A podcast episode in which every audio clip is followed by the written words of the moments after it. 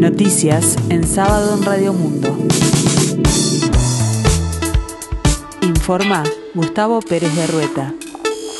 El tiempo se presenta fresco aquí en el sur y área metropolitana, cielo con neblina, 16 grados, la temperatura 80%, el índice de humedad.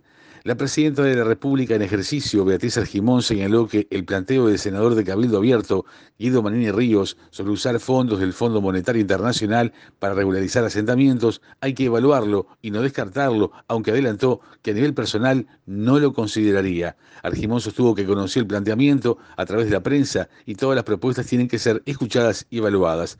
En estos temas uno no puede de antemano descartar nada, siempre hay que estudiarlo, profundizar y responder, señaló en declaraciones consignadas por 970 Noticias, Radio Universal. En ese sentido comentó que no es de su preferencia utilizar fondos del FMI, pero las propuestas, vengan de donde vengan, si son para sumar hay que evaluarlas. Es un camino que no lo consideraría, pero hay que esperar eh, el planteo formal y evaluarlo, especialmente por los que lo tienen que decidir, añadió la jerarca.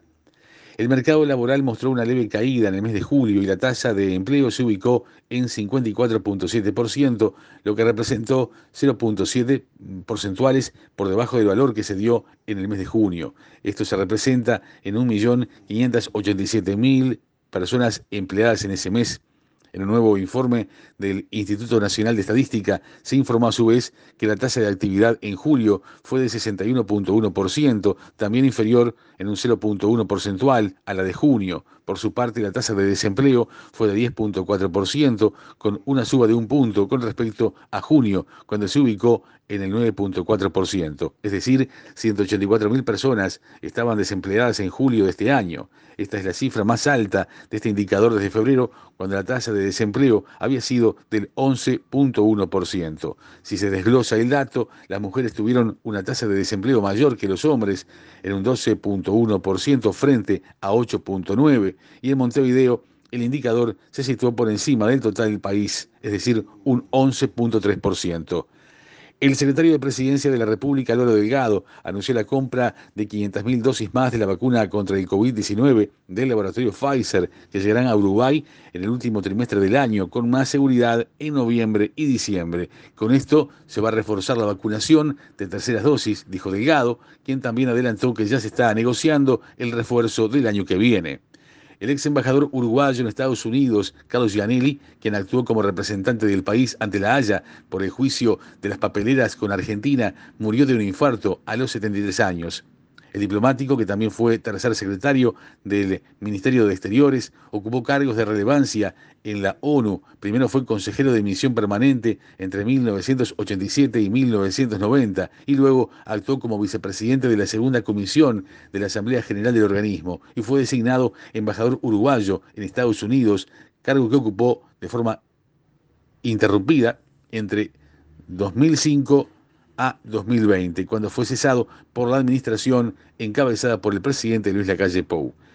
En el deporte se dio a conocer la lista de reservados de los futbolistas del exterior de la selección uruguaya de fútbol por parte del maestro Tavares para la triple fecha de octubre de las eliminatorias sudamericanas rumbo al Mundial de Qatar 2022. Edinson Cavani integra esa lista. El salteño era una duda porque no estuvo en la triple fecha de septiembre, ya que los clubes de la Premier League no cedieron a sus jugadores a las selecciones sudamericanas. Otros de los regresos que se dieron en esta reserva fueron Brian Lozano, Lucas Torreira y Darwin Núñez.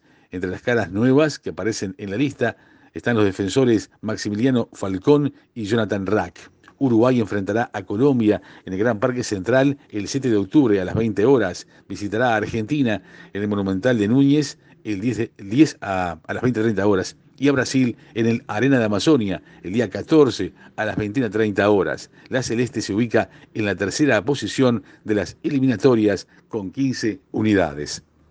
En la escena internacional, China manifestó que Estados Unidos, Australia y Reino Unido intentan socavar la estabilidad y la paz regional con la firma de un tratado de defensa trilateral en la región del Indo-Pacífico llamado AUKUS por las iniciales en inglés de los tres países.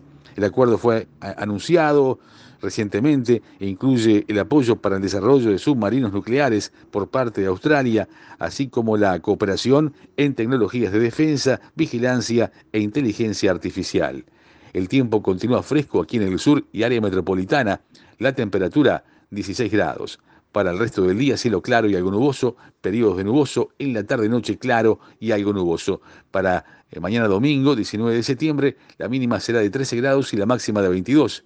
El cielo se presentará nuboso y cubierto en la mañana, neblinas y bancos de niebla, y en la tarde-noche nuboso y cubierto.